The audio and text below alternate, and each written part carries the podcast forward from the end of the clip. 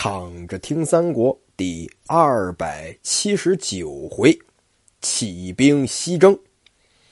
上回我们说到呢，这皇后给皇帝出个主意啊，说把那曹操做了得了，啊，让谁做呢？啊，让这个皇后的父亲，也就是这个皇上的老丈人啊，去把曹操做了。那这个为人传令啊，是吧？谁把这信号传出去呢？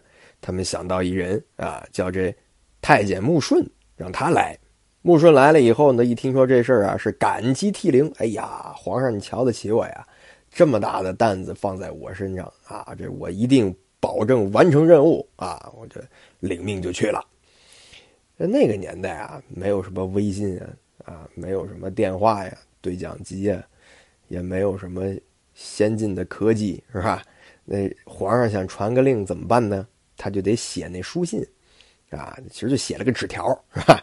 就给了这穆顺了，啊，这穆顺呢就把这纸条藏哪儿了呢？藏头发里，也是个心思缜密之人啊，藏头发里了，就偷偷的呢摸出宫啊，来到了皇上他老丈人这儿啊，岳父家，啊，福完 啊，就把这个小纸条呢，哎，就给福安递过去了。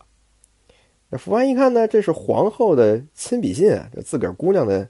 自己啊啊，就跟穆顺说了，说啊，曹操啊，他的心腹实在是太多了。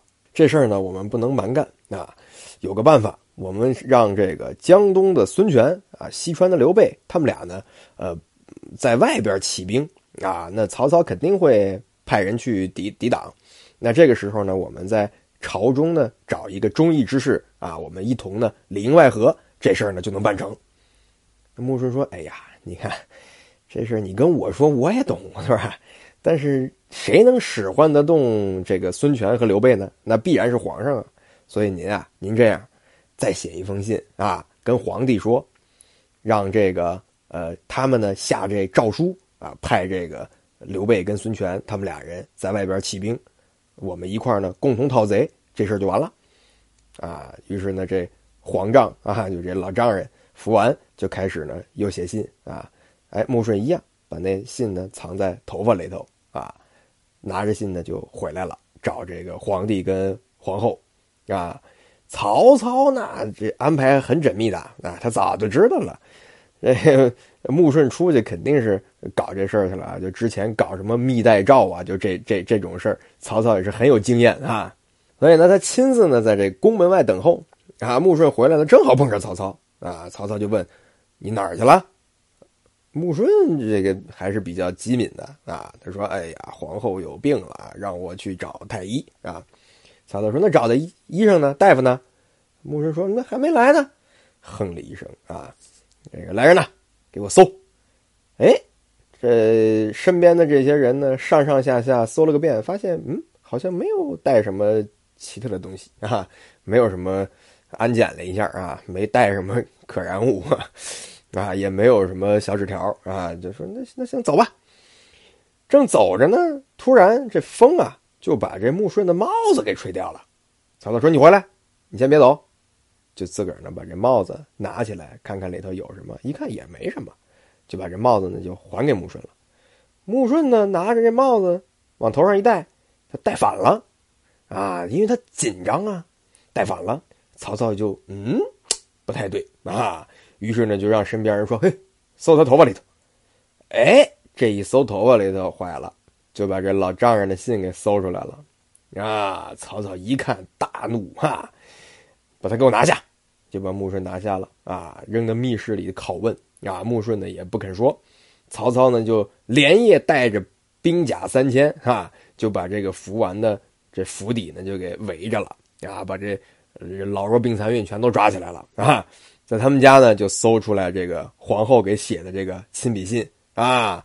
随后呢，就让人呢把皇后也抓起来了啊，并且呢乱棍打死啊，把皇后生的这俩儿子呢也弄死了。然后呢，就把这福完、穆顺啊啊，还有他们这宗族啊，二百余口的人啊，都推到集市上斩了。哎呀，这朝野上下呀，无不惊骇啊！这曹操做事太绝了啊！那个汉献帝这下完了，连老婆也搭里头了啊，老丈人也搭里头了，身边的太监也搭里头了，这连日不吃不喝啊，死了算了。曹操说呀：“哎呀，皇上，您呀别担心啊，我呢不杀您哈。呃，既然呢这个皇后已经被干掉了啊。”我女儿呢？你想啊，在你这儿也当贵人当了很长时间了，我看大贤大孝嘛，啊，呃，就不行，把她扶正了吧。这皇帝一看，好，那人家都说了，那我还能说什么呢？对吧？啊，那就这么办吧。结果曹操呢，就成了皇上的老丈人，啊，因为这个曹操的女儿是成皇后了嘛，对吧？啊，哎，这下呢坏了啊。你想想这个关系啊，这群群臣呢没有敢进言的，没有敢说不的啊，所以这事儿呢，哎，就这么办了。那看来呢，这个曹操当这个魏公啊，当不当魏王已经不吃劲了。为什么呢？因为他已经成了皇上的岳父了啊。就目前的这个局势呢，还是呃很稳定的啊，对曹操很有利的。于是呢，就把大家召在一起呢，就商量这个收吴灭蜀的事情。啊，贾诩就说了，说这事儿啊，要商量呢，得把夏侯惇跟曹仁他们俩换回来啊，嗯，一块儿来商量这个事儿。哎，于是呢，曹操呢就赶快派人去啊，让他们俩呢，呃，快马加鞭，赶紧回来啊。这个夏侯惇没到呢，曹仁先到了，啊，他就连夜呢就想入府呢见曹操。曹操呢是刚喝了点酒啊，这有点微醺吧，啊，躺那儿休息睡觉了。许褚呢，就把着剑呢，在这门口守夜。曹仁呢，就想进来，就被许褚给拦住了。那曹仁就很生气，说：“嗯，我是曹氏宗族啊，你怎么敢挡我的去路？”许褚说：“哎呦，哼，抱歉啊，将军虽然你是亲人，但你是外藩镇守之官啊。我呢，虽然跟主公没那么亲啊。”但我现在是内侍啊，所以呢，我抱歉，我不能放您进去。意思什么呢？就是说你们俩虽然关系上呢有血缘，是吧？但是呢，你是在外守卫的将领，那谁知道你有没有二心呢？我是主公身边贴身的，我肯定不能放您进去，这放心吧。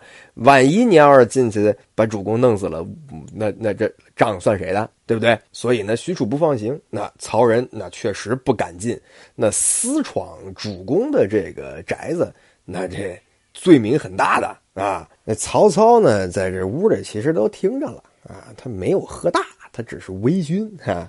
于是呢，就感叹：哎呀，许褚真是忠臣呐啊！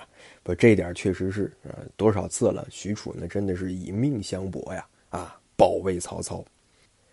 这没两天，夏侯惇就来了啊，一块呢商量这个讨伐的事儿啊。这个夏侯惇说呀，说是这个吴蜀呢两地，呃，咱别着急啊，呃，应该呢先把这汉中的张鲁收了，我们以这个得胜之兵呢去攻打刘备。啊，我们就可以一鼓作气拿下他。曹操说：“哎，跟我想的一样啊。”于是呢，就起兵西征。曹操这边呢，怎么个西征法呢？他分了三队，前部呢是由先锋啊夏侯渊、张合作为领队，曹操呢自己带着诸将呢在中部，后部呢是由曹仁和夏侯惇呢押运粮草啊。已经有人就报告给汉中了。张鲁呢和他弟弟张卫俩人呢就商量这个退敌之策，那他究竟是如何抵挡曹操的进攻呢？咱们下回接着聊。一部喜马拉雅，关注考拉老师，全新节目四十三天集训，突破文言文壁垒，让你从此不再谈文色变。